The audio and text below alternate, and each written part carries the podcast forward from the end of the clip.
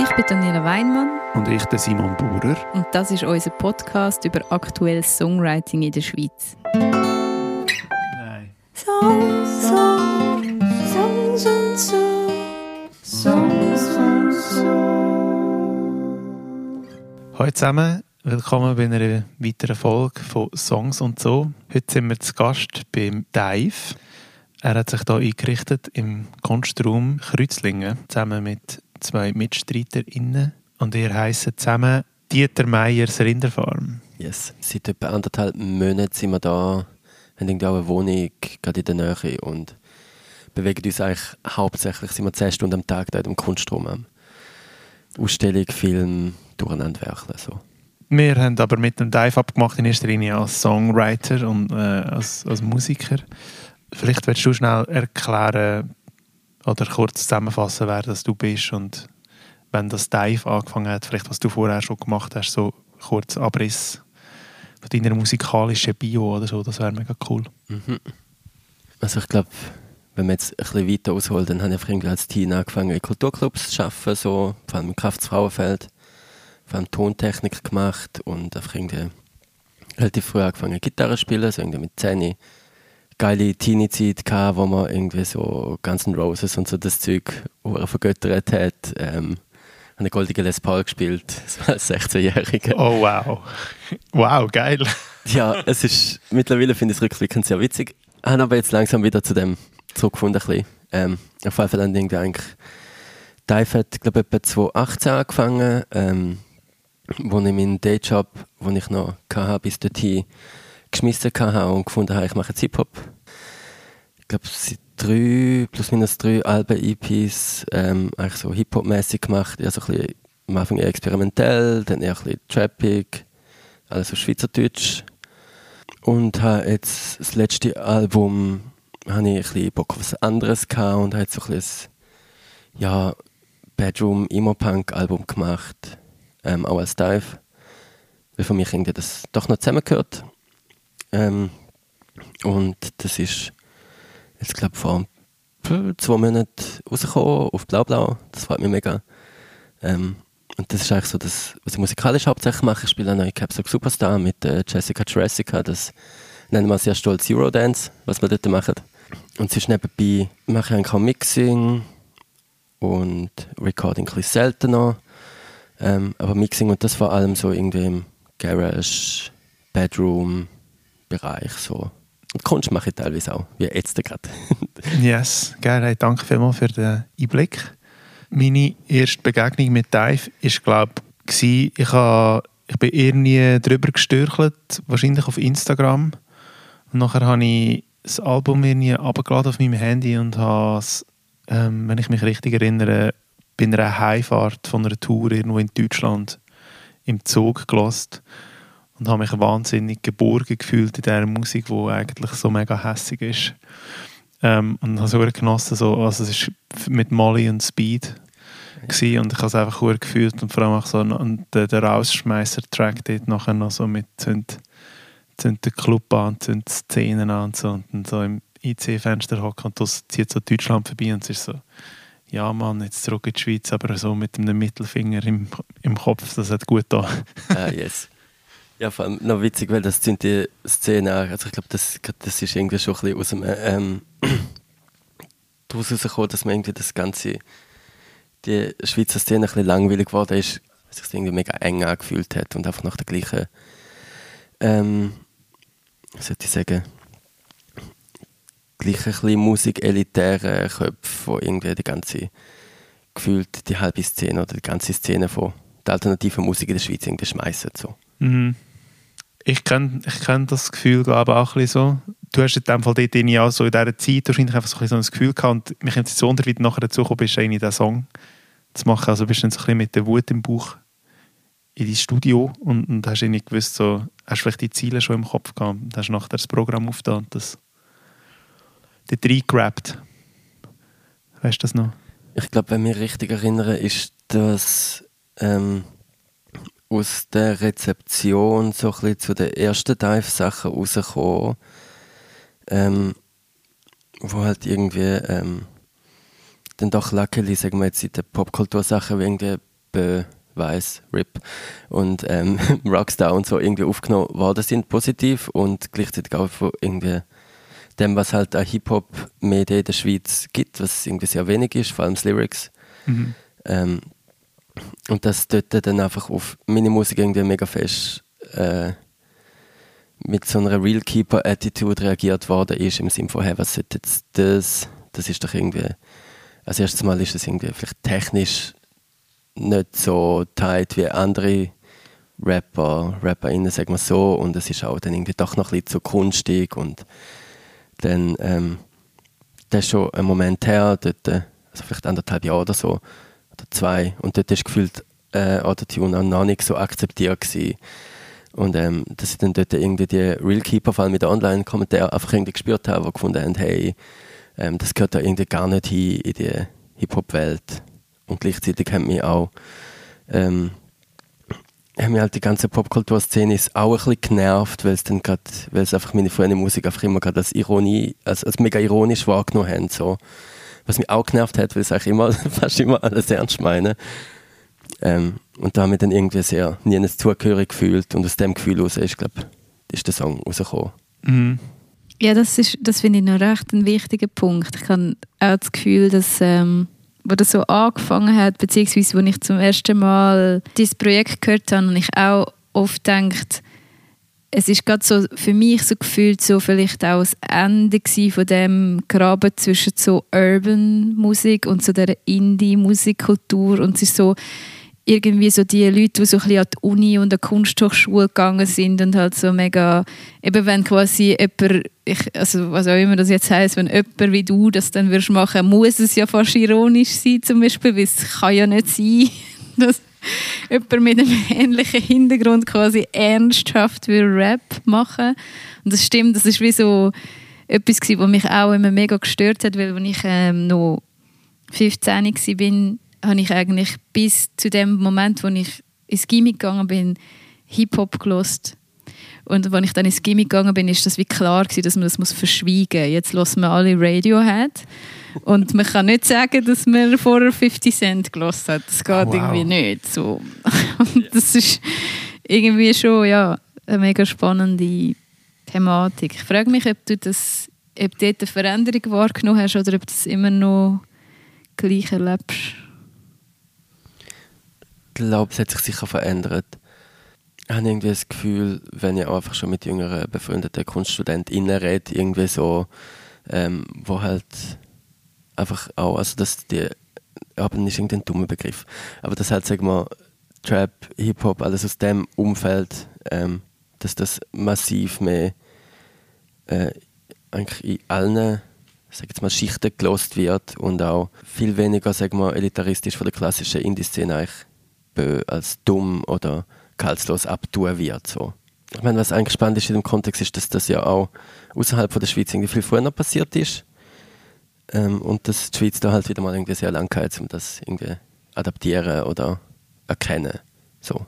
Also ich meine, dass die Art von Hip-Hop hat ja irgendwie wahrscheinlich angefangen, wo so Young Lean Sachen irgendwie viral gegangen sind vor gefühlt sieben Jahren so. Ja, voll. Und in der Schweiz hat es einfach nochmal fünf Jahre gebraucht, bis man das dann irgendwie kann appreciaten Mhm. Ah, das finde ich jetzt irgendwie auch noch spannend, dass ihr das beide so beschreibt, weil mir ist es ein bisschen, ich habe es ein bisschen anders in Erinnerung. Ich habe das Gefühl gehabt, als ich, als ich Molly und Speed, deine erste EP, deine zweite EP oder dein zweite Album, Zweite. ähm, dort gelassen habe, meine, wie gesagt, meine erste Begegnung war mit Dave, äh, habe ich Young Horn gekannt. Und für mich war es völlig klar, gewesen, was das ist. Und ich habe überhaupt nicht irgendwelche Abwehrhaltung oder irgendetwas dazu gehabt. Also einfach so gelassen für das, was es ist. Und ich habe, aber auch nicht, ich habe mir aber auch nicht überlegt, ob das jetzt irgendwie ironisch ist oder irgendetwas. Ich habe es einfach at face value irgendwie so genommen und habe gefunden, so, da ist einfach jemand hässig und, und, und serviert uns das jetzt einfach in die Fresse. Keine Ahnung, ist das deine Absicht gewesen? Oder, ich meine, das ist natürlich jetzt äh, schwierig, eine schwierige Frage. Ist es ironisch für dich, was du gemacht hast? Aber ich glaube es nicht. Oder? Ich meine, du hast Hip-Hop machen aus einem gewissen Grund. Aber wenn du vor der ganzen Roses gespielt hast auf einer goldigen SG. Ja, es ist eigentlich, also ich habe es wirklich nie als ironisch gesehen, so, oder erst im Nachhinein eigentlich die Differenzierung auch ein schwierig gefunden. So, wenn meinst etwas ironisch, äh, wenn du ironisch-sexistische Text machst, dann reproduzierst du es trotzdem so. Da spielt die Absicht eigentlich gar keinen, nicht so einen großen Unterschied. Ähm, ich habe es tatsächlich nie ironisch gemeint, sondern es war einfach das, gewesen, worauf ich Bock hatte. Und mich freut es, dass du das auch nicht ironisch gelesen hast. Und ich frage mich, ob das auch irgendwie allgemein ein bisschen mit, ähm, ob sich die Frage nach Ironie irgendwie auch ein bisschen aufgelöst hat mittlerweile. Ich glaube eben schon, dass man entweder relativ viel sowieso ironisch konsumiert oder dass es oder dass man es früher noch sagen wir, vor fünf Jahren vielleicht ironisch konsumiert hat und mittlerweile die Differenzierung gar nicht mehr so gibt, ob man jetzt etwas ironisch lässt oder nicht.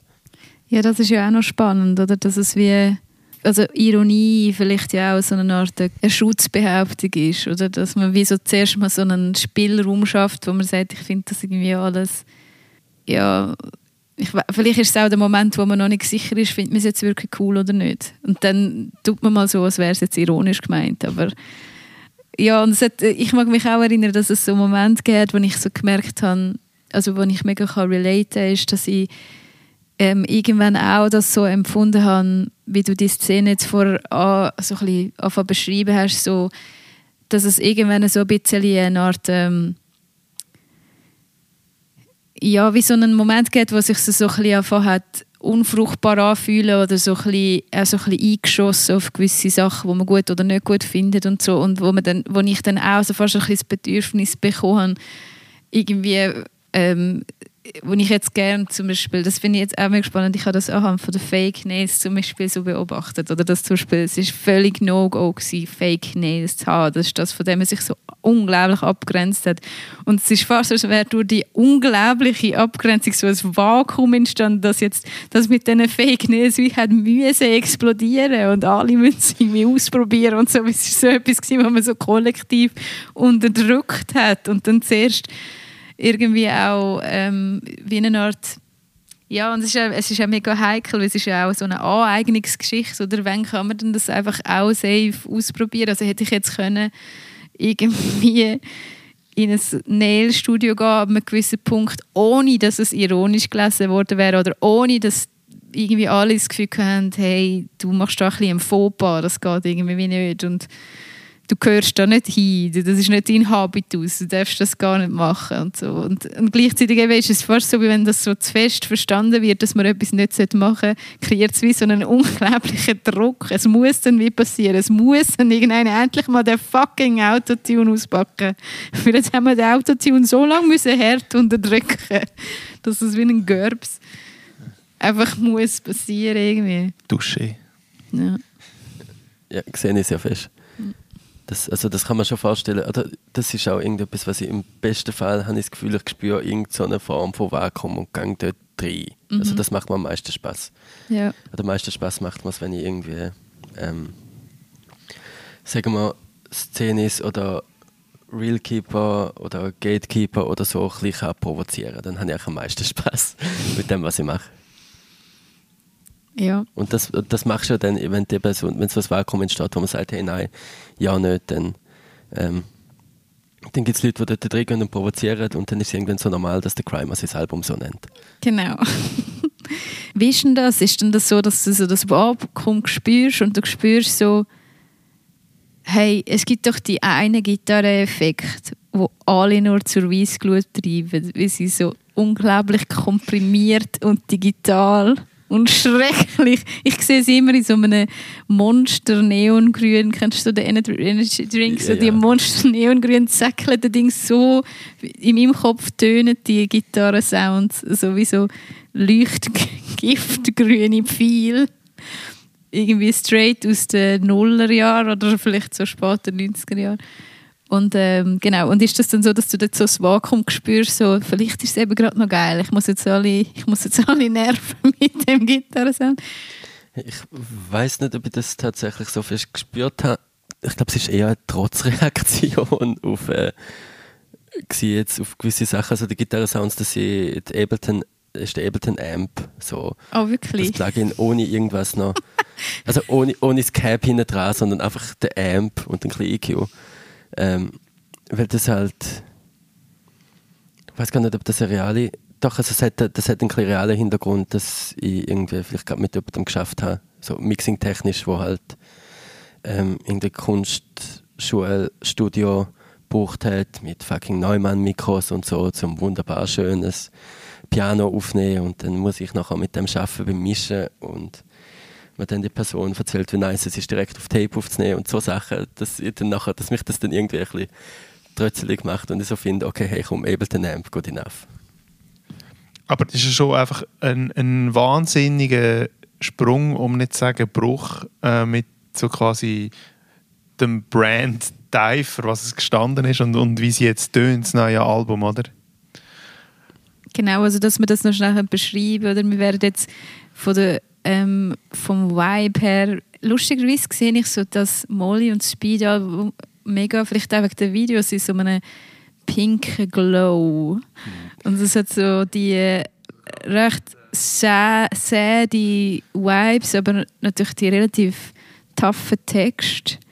Es ist so ein bisschen hinten mit dem Rhythmus für mich eher. Es ist so halt wirklich mehr dem Trap-Ding zu verorten. Und jetzt kommt das Album und es ist für mich schwarz, Gift, grün, kribbelt. Ähm, Gitarre-Riffs ja, Punk und alles Mögliche gemixt. Und mhm. vor allem finde ich, muss man auch noch schnell beschreiben, du fängst dein neue Album an mit so einer Melo Melodika und dann kommt geschrummelte Gitarre und man ist schon völlig im What the fuck äh, Modus angekommen. Es geht drei Sekunden und man denkt, what? Von alles, was wir haben wollen, ist steif und alles, was wir bekommen haben, ist Melodika.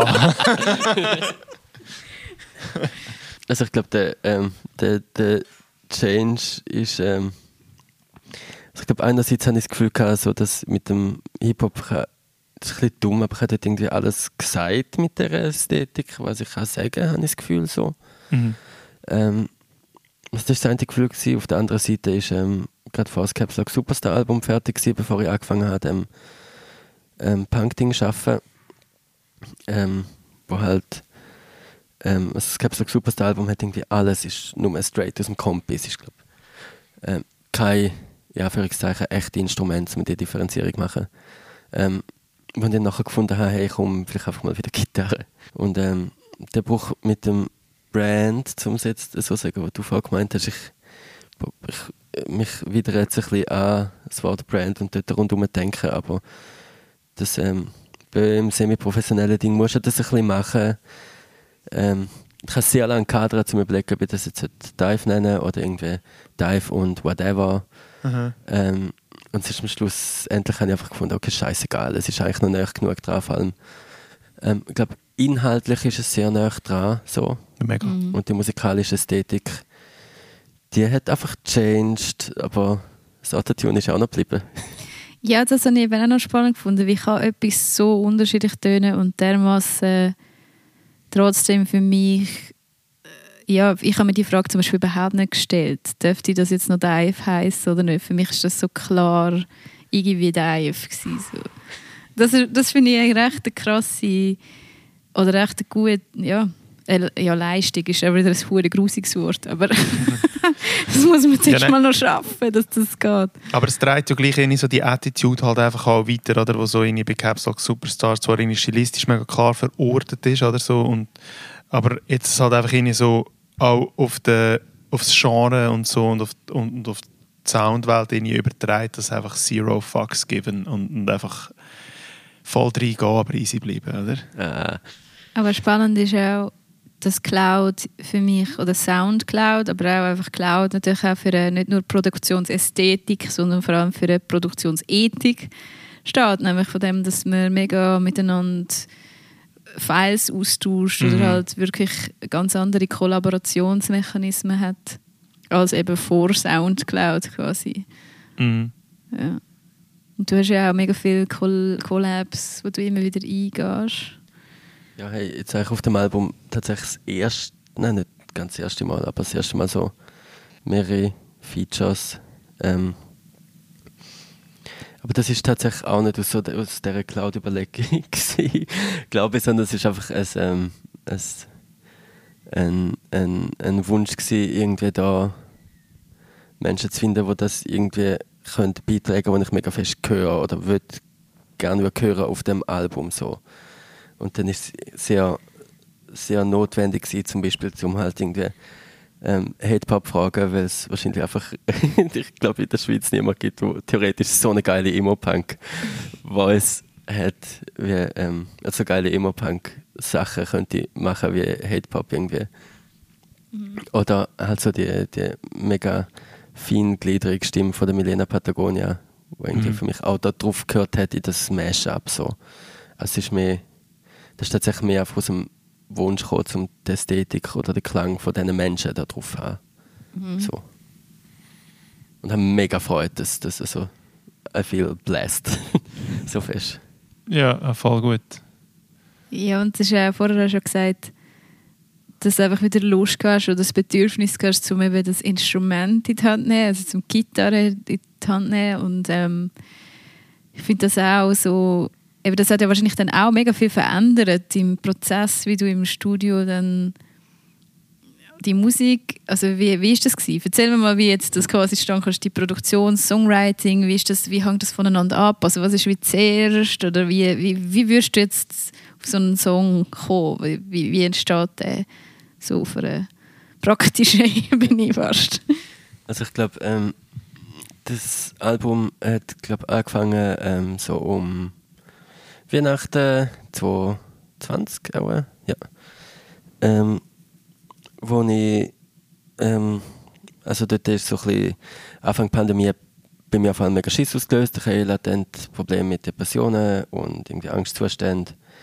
Und ähm, da ist mir einfach scheiße gegangen und depressive Phase und bin damals noch ähm, bei befreundeten Menschen irgendwie auf Besuch gewesen, länger und dann haben die halt und ich bin irgendwie in der Wegeküche gesessen und mir ist schlecht gegangen und habe ein Notizbuch geschrieben und dass sie aus dem mehr oder weniger nachher Songtexte abstrahiert worden eigentlich da dazu. Hat tatsächlich dann ähm, zuerst angefangen, das Zeug nachher ein bisschen über Hip-Hop-Sachen auszuprobieren, die ich noch liegen hatte. Und irgendwie gemerkt, das ist vorbei. Und dann nachher mehr oder weniger mit diesen Textfragmenten, also sind es jetzt einfach so wie einzelne Ziele gewesen, wie zum Beispiel der Titel vom Album. Und dann so halt irgendwie im Notizbuch neben mir liegen gehabt und nachher so, okay, was könnte jetzt das sein? Und dann hat es sich irgendwie relativ schnell ergeben, dass es Gitarre vor allem muss sein, wo jetzt schon prägend ist. Also eigentlich, glaube jeder Song da hat mit der Gitarre oder mit dem Bass oder irgendwie so angefangen. Und würdest du jetzt sagen, dass er zum Beispiel auch mit dem Flow von diesen Sätzen zu tun Also wenn du sagst, alles, was wir wollen, ist alles und alles, was wir bekommen, ist kalt. Kann niemand das, rappen. das, ist nicht, das kann man nicht rappen, oder? Das ist auch irgendwie das, gehört, das Instrumental tönt einfach anders, oder? Mhm. Und zwar schon tatsächlich aus dem Satz raus, ja. habe ich das Gefühl, Voll. kommt gehört was anderes dazu. Und ähm, ein bisschen wichtig für den Start war irgendwie auch noch, gewesen, um ähm, vielleicht kurz ein bisschen zurück, so als Teen hatte ich eigentlich eine mega äh, Liebe für so äh, MySpace, Emo-Ästhetik ähm, und so ein bisschen Pop-Punk-Sachen, ähm, Hello Kitty-Zeug, so ein bisschen die, wirklich die MySpace-Ästhetik, ähm, habe mich das nie wirklich getraut, irgendwie auszuleben, geschweige denn irgendwie mich mega emo-mäßig zu kleiden oder zu schminken oder so. Und die Ästhetik von dem Album ist ja irgendwie, dass ich mir das jetzt äh, finally, zehn Jahre später, kann irgendwie erlauben, mit der Ästhetik zu spielen, weil es jetzt irgendwie okay ist. Und ich merke, hey, das ist irgendwie in mir gewesen und ich will jetzt das mal noch rauskriegen. Ich liebe es, es ist so schön. ja, das macht so Sinn. Ja, also es fühlt sich ja schon auch recht zeitgeistig an, finde ich. Also die Gitarre, wenn man jetzt irgendwie, keine Ahnung, Olivia Rodrigo irgendwie auch schon wieder so mit so Zeug irgendwie voll reingekracht. Und man irgendwie das Gefühl hat, so die, der Recycling-Cycle wird ja irgendwie wie immer kürzer, hat man das Gefühl so. Und ich meine, mittlerweile recycelt man irgendwie Nullerjahre, oder? Und, das ist irgendwie, und bist du eigentlich wie so voll vorne dabei. Ich liebe, äh, das, das ist etwas, was ich sehr häufig in Gesprächen über Pop oder so drauf zurückkomme. Ähm, eben der Recycling-Cycle, der halt wirklich einfach so kurz wird. Ich, ich freue mich drauf, wenn er sich überschlägt. so, ich habe das Gefühl, also dass die Recycling-Zyklen sich irgendwann halt überschlägt und habe das Gefühl, dass da sind wir mehr oder weniger fast schon, also halt natürlich noch nicht in der Schweiz, sondern tatsächlich irgendwie auf Soundcloud halt, wo irgendwie aus komischen Gründen einfach immer noch die Avantgarde von der Musik ist Hilfe. das ist die Aussage. Aber es ist halt tatsächlich gefühlt so, also mit irgendwie dem, ähm, mit jetzt vielleicht so zwei Jahren Hyperpop im Internet, habe ich das Gefühl, ist man schon fast an dem Punkt, dass halt wirklich alles und alles gleichzeitig passiert an Genres. So. Ja. Voll, es ist auch mega Hyperpop, oder? Also ich finde, dieses Album ist schon auch Hyperpop auf seine eigene Art. Viel zu wenig für mich. ich wünsche mir, ich wünsch mir es noch mehr. Es ist mir noch ein bisschen zu wenig extrem irgendwie. Aber du bist happy mit dem Album? Ja, sehr. sehr. Trotzdem, dass es so ein trauriges Album ist. Hey, ähm, es Also es geht ja in jedem Lied eigentlich auch darum, dass jemand traurig ist oder dass du vor allem traurig bist. Oder dass man kann traurig sein hey, entweder geht es um das oder alle anderen sind doof. Oder alle anderen sind mega glücklich. Und das sagen wir ihnen, wenn sie glücklich sind. Sie sind glücklich, aber doof, oder? Ich freue mich wirklich für dich. Mhm. Das ist, ähm, das ist tatsächlich das Quote aus dem Song. Das ist, ähm, glaube ich, für mich so der, das Zentrale von dem Album, so die zentrale Auseinandersetzung inhaltlich. Ähm, so ein bisschen der, also halt mega der eigene Struggle, der eigene psychische Struggle und der Umgang von dem mit seinen Mitmenschen einerseits, also halt so bei anderen Menschen Sachen aufbürden in Bezug auf Care-Arbeit oder so. Oder halt der Umgang mit, ähm, ja, halt mit dem, dass es.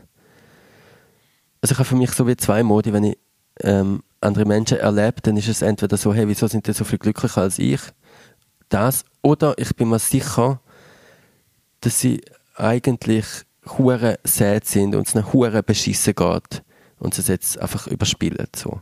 Das ist irgendwie recht häufig leider mein Zugang zu äh, der Welt gewesen. Vor allem, es hat sich ein bisschen bessert durch das Album.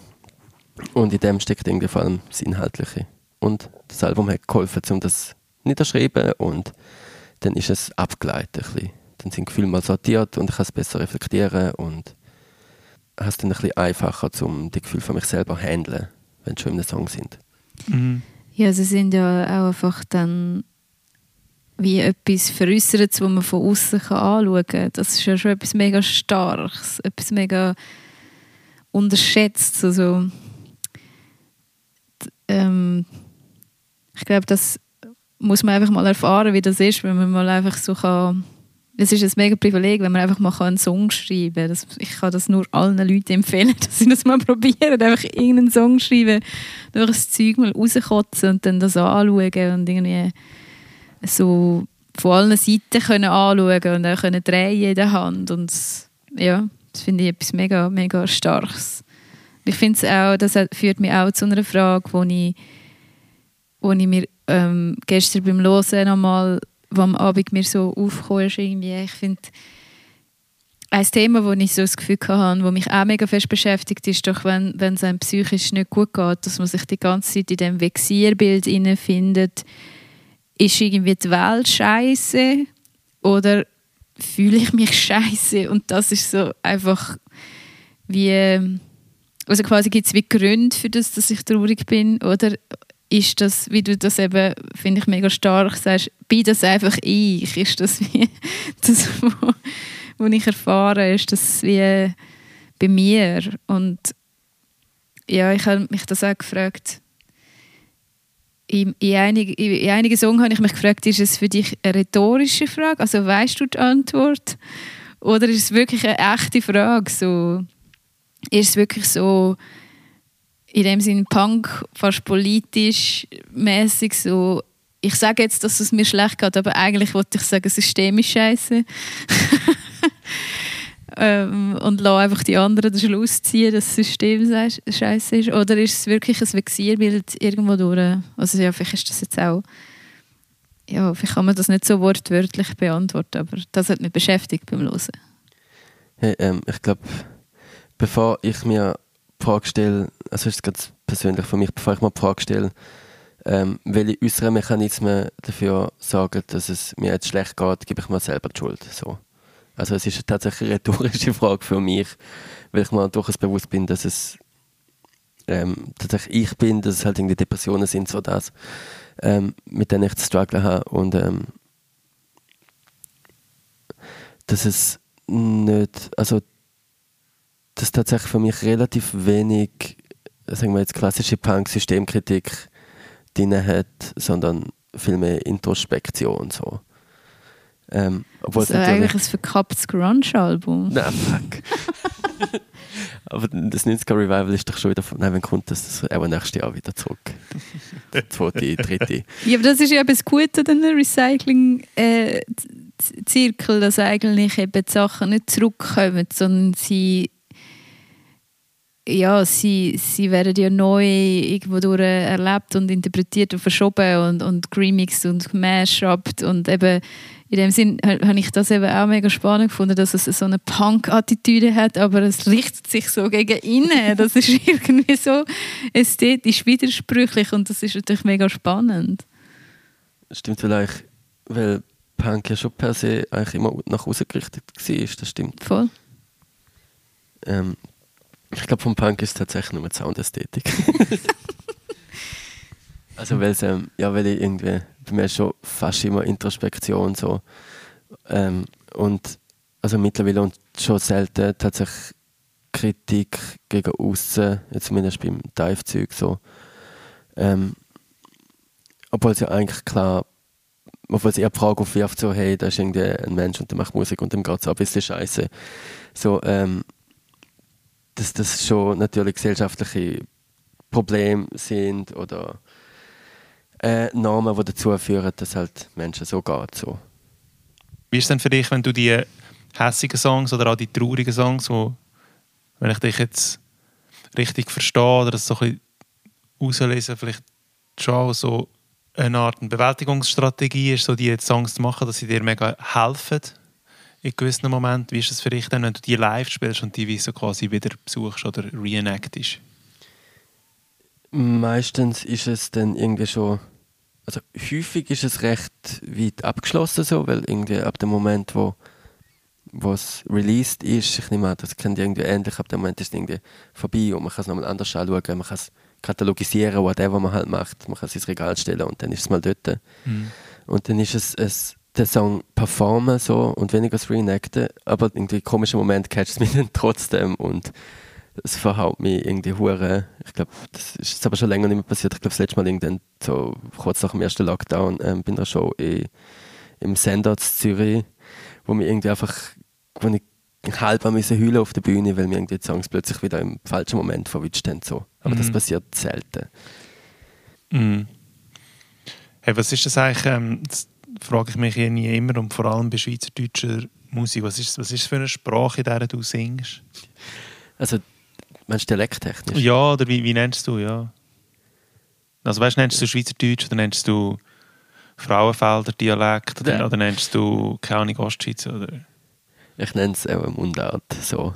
Mhm. Ich bin glaube ich bin glaub, relativ äh, ein Schwamm, was Dialektausdrücke angeht, so, weil ich einfach irgendwie seit weil seit so etwa mehr als zwei Jahren regelmäßig mit vielen BernerInnen zu tun habe.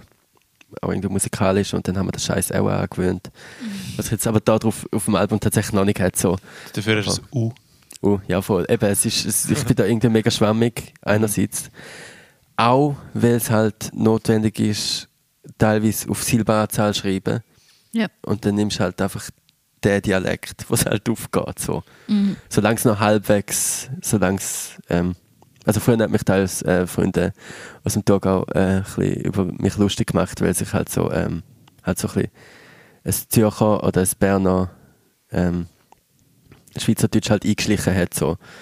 Ähm, mittlerweile hat es sich glaube ich ein bisschen weil es halt schon, also dort entlehne ich mir einfach das, was halt gerade braucht. Was ist die Schweiz? Ist das Geografie? Ist das eine Einstellung? Ist das ein politisches System? Ist es das, was ist das? Also für mich ist es mega konkret gesagt einfach auch der, der Ort, wo ich mich halt hauptsächlich bewege und ähm, das ist auch halt der Ort, wo ich irgendwie kulturell daheim bin und sozialisiert bin und entsprechend habe ich nicht das Gefühl, dass ich Musik wirklich für jemand anders mache, weil die Geschichten, die ich erzähle, die sind hauptsächlich von da so. Ähm, dass ich von einem Menschen mit meinem Hintergrund, der in der Schweiz aufgewachsen ist. Ähm, und ist es für mich auch mega logisch, um das auf Schweizerdeutsch zu machen. ähm, hat dann auch, glaube ich, den schönen Effekt, dass es dann halt eine Handvoll Menschen gibt, die irgendwie sagen, hey, sie fühlt sich jetzt mega verbunden oder sie hätte das auch so gesagt und das hilft ihnen oder tut ihnen gut und so. Und ich glaube, es, ich hätte für mich auch nicht die ich hätte nicht die Nähe vielleicht dann zu einer, zu einer Handvoll Menschen, die halt irgendwie mega Fan sind und ähm, in dieser Musik tatsächlich Sachen irgendwie findet. Ich glaube, das wäre nicht so gut möglich, wenn ich das auf Englisch machen würde. Einerseits vielleicht, weil es dann halt von mir müsste übersetzt werden und vom Menschen, was los wieder zurück übersetzt. Und ja, andererseits, weil ich auch glaube, ich könnte auch einfach nicht so Texte auf Englisch. Das ist sehr lange nicht mehr probiert. Du hast auch eben vorher das ein angeschnitten, deine Texte sind mega direkt oder eben metaphernfrei, wenn man so will, oder sie sind eben nicht, es ist noch, ich habe dann müssen auch über das nachdenken, sie sind überhaupt nicht poesiefrei oder sie sind nicht, also es ist wie, es ist so lustig, weil das so das direkte, unmittelbare, was ich empfinde, wenn ich den Text lese, ähm, heißt ja überhaupt nicht, dass es nicht irgendwo durch wie so Stilmittel gibt oder so Sachen. Und das finde ich mega interessant, wie zum Beispiel ein Ziele, wo mich mega, oder eben zwei Ziele, wo mich mega betroffen gemacht haben, war, vielleicht habe ich Schmerzen und vielleicht habe ich Gefühl und nur schon die quasi Nebeneinanderstellung von Schmerzen und Gefühl macht ja so viel auf, oder? Und ähm, eben, und das ist jetzt in dem Sinne keine poetische Sprache, aber es ist halt durch die oder es ist kein poetischer Habitus fast, aber es macht natürlich das, was Poesie macht, indem es nämlich die Wörter wie beleuchtet und miteinander kontrastiert und irgendwo durch so durch das wieder mit mega viel Bedeutung auflädt. Voll. Äh, mir geht es auch so. Also, ich habe mir aufgeschrieben, dass ich bin so froh, ich glaube, einer der absolut traurigsten Songs ist, den ich je gehört habe. Und, und der hittet natürlich, weil er in der Muttersprache ist. Aber ich meine, so Ziele wie ich, ich bin so froh, bin ich heute raus spazieren oder oh ja. habe ich heute was gegessen. ist einfach so heartbreaking. So. Und wird nicht funktionieren auf Englisch. Ja. Einfach, Nein, das wird nicht niemals so funktionieren. Nein, auch nicht mal auf Hochdeutsch. Mhm. Sag jetzt so, aber hat trotzdem irgendwie auch schon eine Stunde zu Taco Johnny gehüllt. ja. ja. Aber also ich glaube, Schweizerdeutsch erlaubt es mir auch, zum das machen, was mir mega wichtig ist, in, ähm, im Texte schreiben und ähm, ich glaube vielleicht allgemein irgendwie so, sagen wir im groben Kunst schaffen, dass es halt ähm, einfach direkt sollte sein, möglichst einfach verständlich. Ähm, wäre jetzt äh, irgendwie ein Album ein Reklambüchlein, dann sollte es eins sein, wo es kein, erklärt, kein Erklärding dazu gibt. Sondern du musst, das nicht, du musst nicht noch was dazu lesen, dass du es verstehst. So. Mhm. Eine Ausstellung, wo du einen Saaltext lesen dass du verstehst, finde ich tendenziell schon mal suboptimal. So. Und das Gleiche habe ich auch ein bisschen gegenüber Songtexten. So. Dass ich finde, es ist dann gut, wenn es direkt und möglichst sofort verständlich ist und möglichst nicht möglichst wenig anderes kannst du sehen. So. Hm. Es ist so wie, ich bin so froh, habe ich heute was gegessen. Ist so wie, das ist, da gibt es nicht so viel, du kannst nicht so viele verschiedene Versionen daraus herauslesen, wie wenn du jetzt würdest, irgendwie sehr umschreibend machen Ja, und ich glaube, das ist ja auch das, was so unentrinnbar macht. Oder das ist so, ich lese das ja dann auch nicht als Metapher, sondern ich lese das wirklich als, ja, also es ist dann fast wie ein Tagebucheintrag lesen und das, das, darum bleibt einem ja dann auch so der Kloß im Hals stecken oder man denkt, fuck. Ja. Ja, cool, dann sind wir jetzt im super Low Point angekommen. ich würde vorschlagen, wir gehen über zu einem Spiel. Warte, nein, darf ich trotzdem noch schnell etwas sagen? Ja. Ich habe nämlich vorher auch noch gemerkt, dass ich stark finde, dass das auf Schweizerdeutsch ist, weil ich das Gefühl habe, Sprachräume haben auch so Tropes oder Sachen, über die sie mega oft reden und Sachen, über die sie fast nie reden. Und wenn man zum Beispiel irgendwie sich vorstellt, auf Französisch wird jetzt über erotische Erlebnisse dichtet und gesungen Und dann auf Schweizerdeutsch wird über erotische Erlebnisse gesungen. Das, ist, das sind Welten. Sex muss wirklich irgendwie weit versteckt werden, weil wahrscheinlich ist es einfach nur ugly und schlimm. Und, das, ähm, ja. und ich habe mich jetzt eben auch gefragt, kenne ich eigentlich ein schweizerdeutsches Album, das so ähm, direkt, ohne Metaphern, über Depressionen redet zum Beispiel. Das habe ich mich, also es ist vielleicht schon ein bisschen näher am Schweizer Stereotyp. Probably, ja. Aber ja. ja ich has, also ich, es gibt sowieso schon einzelne Songs und wenn, dann ist es tatsächlich eher im, im Hip-Hop so, wo dann einfach das so ein bisschen angetönt hast, einfach so, aber dort ist dann häufiger eher die, das ist so häufig dann eher das Erzählen vom Struggle, irgendwie so ein bisschen eine Liebesgeschichte mäßig es ist ja dann so ein klassisches Hip-Hop-Motiv. Ähm, häufig sind es schon einfach eher einzelne Songs oder Stellen und wo es irgendwie um das geht. Und wenn, dann ist es eben schon mega fest Metaphern gefüllt. Und das ist eben genau das, was mich auch ein bisschen nervt und mich dann auch ein bisschen zum Trötzeln bringt. Und dann finde ich halt, ja, dann sagt man dann sagst du es lieber halt gerade so direkt, anstatt irgendwie nach kurz ähm, ein Bild malen. So. Ja, und was ja wirklich nicht passiert bei diesem Song, ist eine Glamourisierung von einem depressiven Zustand, sondern es sagt, es ist eine fucking Leistung, können duschen. Es braucht dazu viel Kraft, um nur schon da. Also, was heißt nur schon? Eben, aus dieser Perspektive ist es eben nicht nur schon. Das ist schon auch der Engel, der für mich speziell ist. Das freut mich mega. In dieser Phase war es tatsächlich so, gewesen, dass ich. Ähm, mal war so, hey, okay, man geht zu Scheiße. Aber immerhin, look, ich bin spazieren, geil. Ist gut gemacht. So, ich habe heute gegessen, ist gut gemacht. So. Das, das ist wirklich das. Und das ist auch ein Hilfsmittel. So. Es ist wirklich. Ähm, Stolz sein auf sich selber und Belohnen, so in dem Sinn. Ja, und das ist ja, also ich stelle mir vor, wie stark das könnte sein, wenn man so etwas darf hören, wenn es einem auf Art so geht, dass man das überhaupt wie jemand abbildet sieht. Das ist ja auch eine Frage von Repräsentation und Inklusion.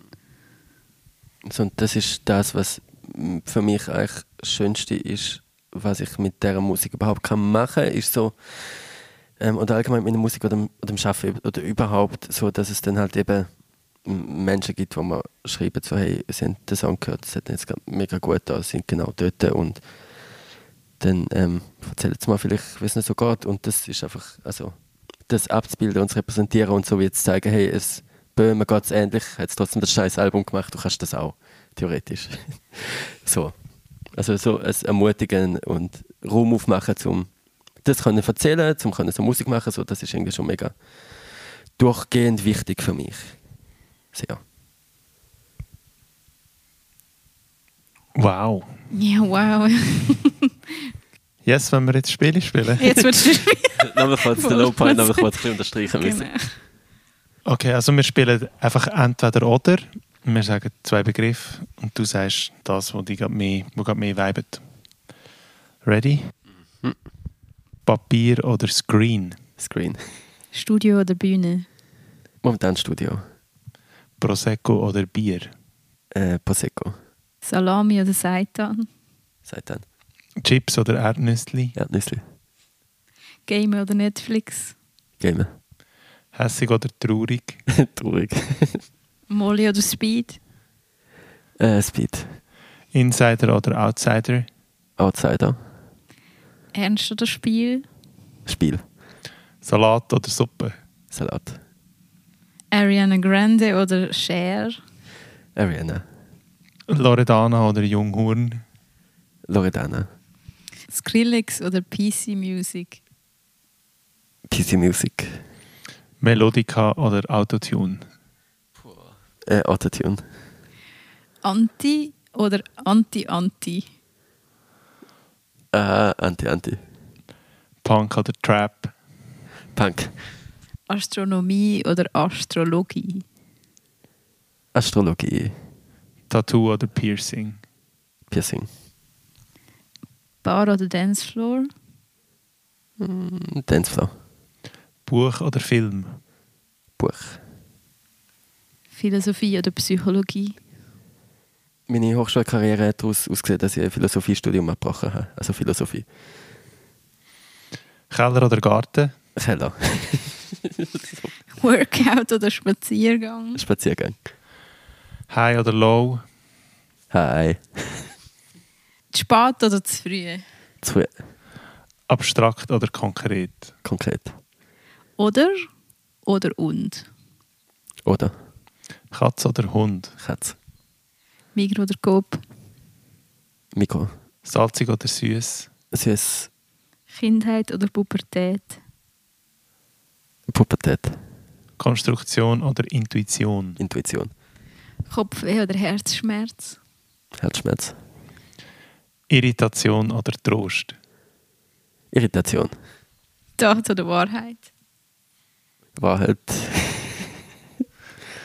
Ka-ting! You've successfully completed a stupid game. Entweder oder. Love it. Was ich bei dir besonders spannend auch noch würde finden zum Wissen wäre, was für dich ein guter Song ausmacht. Also auch, weil so disparate Sachen zusammenkommen und was ist das, was du schätzt an einem Song, wenn du ihn hörst?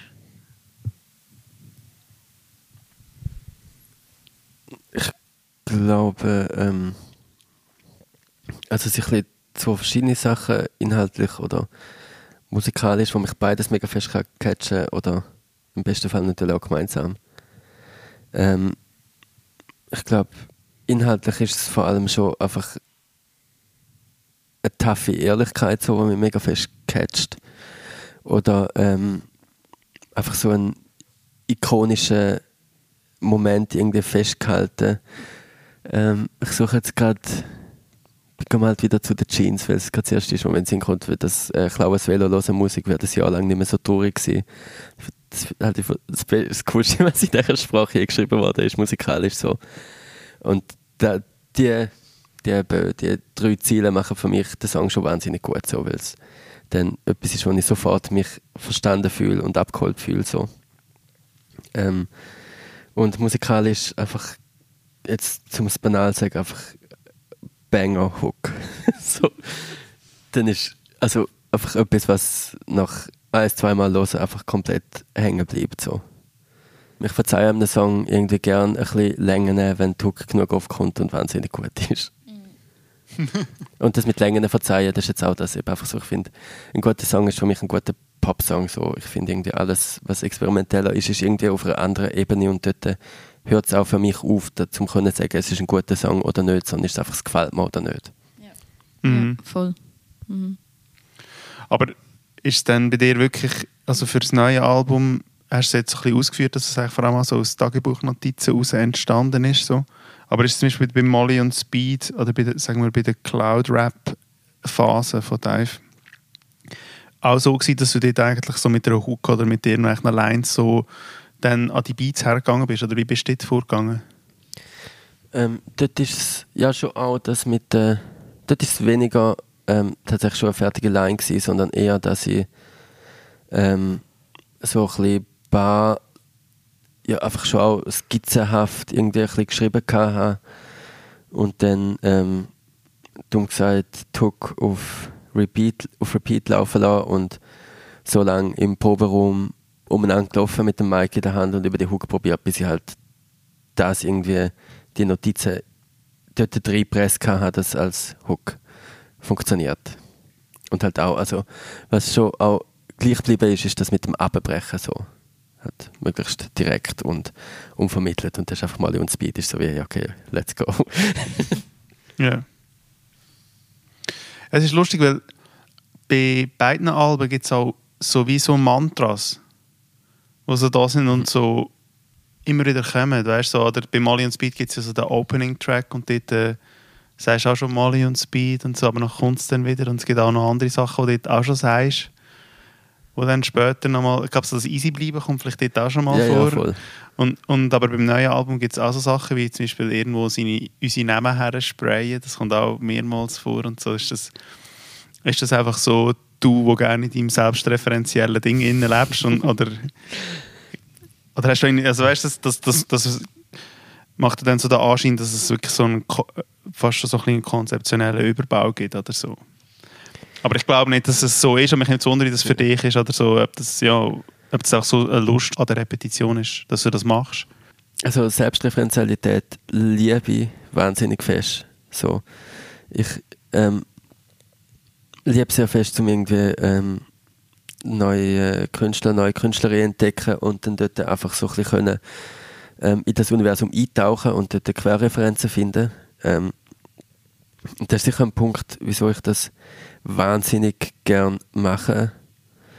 Ähm, und das Mantra kann es auch sein, wenn es Sachen sind, die einfach irgendwie wichtig sind, um die draussen haben, wichtig sind, um irgendwie klar festzuhalten, wirklich fett unterstreichen, nicht bloß mit einem Song, sondern mit drei, vier halt. Ähm, dass das dann muss deswegen mehrfach kommen und es gibt es auch ganz banal, dass ich einfach finde, hey, die Ziele ist irgendwie cool, aber ich habe sie auch noch an einer anderen Stelle gehört. So. Und ähm, das Referenzielle, ähm, ich finde nicht so in Theorie, leider irgendwie. Ähm, aber ich habe das Gefühl, Referenzialität ist auch das, was irgendwie Pop fest ausmacht. So. Und ähm, ich habe sehr gerne Pop und ich liebe es, wenn Sachen aufeinander referenzieren. So.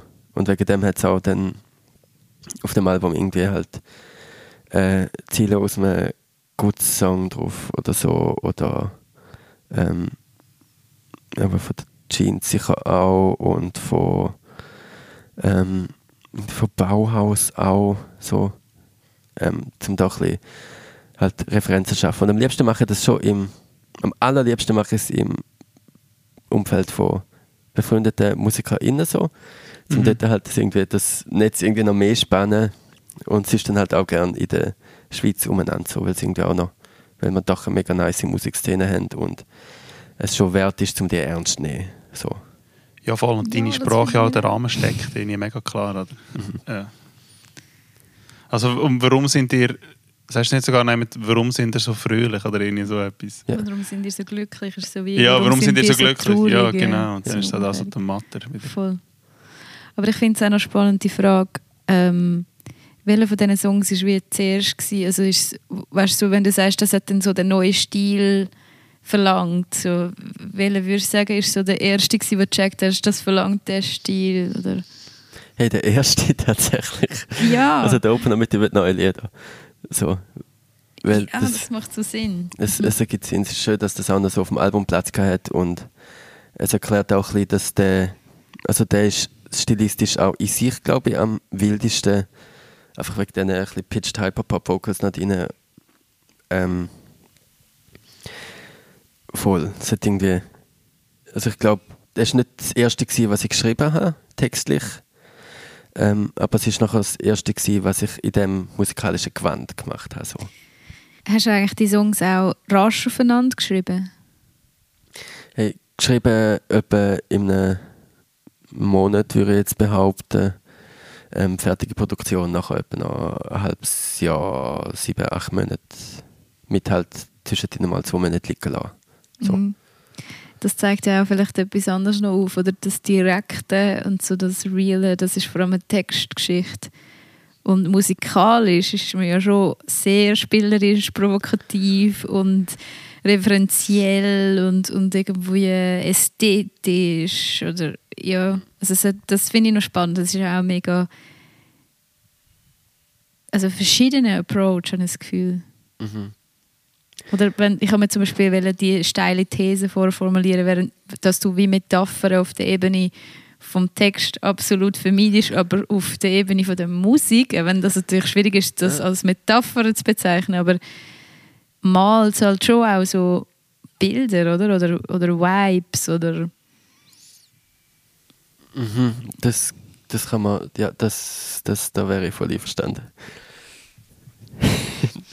Ähm, aber weil es irgendwie, ja, weil es musikalisch ähm, fühlt sich viel mehr nach einem Spielen an für mich so. Ja. Textlich fühlt sich gar nicht so nach einem Spielen an. Und auch ähm, Texte sind eben, wie gesagt, halt mega schnell aufeinander entstanden und dann habe ich nachher im Verlauf des restlichen Prozess nicht viel mehr gemacht als vielleicht ein und gestrichen oder andere Füllwörter oder minim umformuliert, während dem musikalisch halt wirklich dann noch sehr viel passiert ist so und umbauen und dann halt irgendwie vielleicht etwas noch ein bisschen anders aufgenommen, oder? Also Text findet dich, aber die Musik suchst. Oh wow. Vielleicht. Gut. Danke vielmals, Dave, für das wunderbare Gespräch. Voll. Hat mich, Merci vielmals. danke euch, hat mich sehr gefreut. Ja, gleichfalls. Danke. Musik reden. Der Podcast ist produziert worden mit finanzieller Unterstützung von der Schweizer Kulturstiftung Pro Helvetia.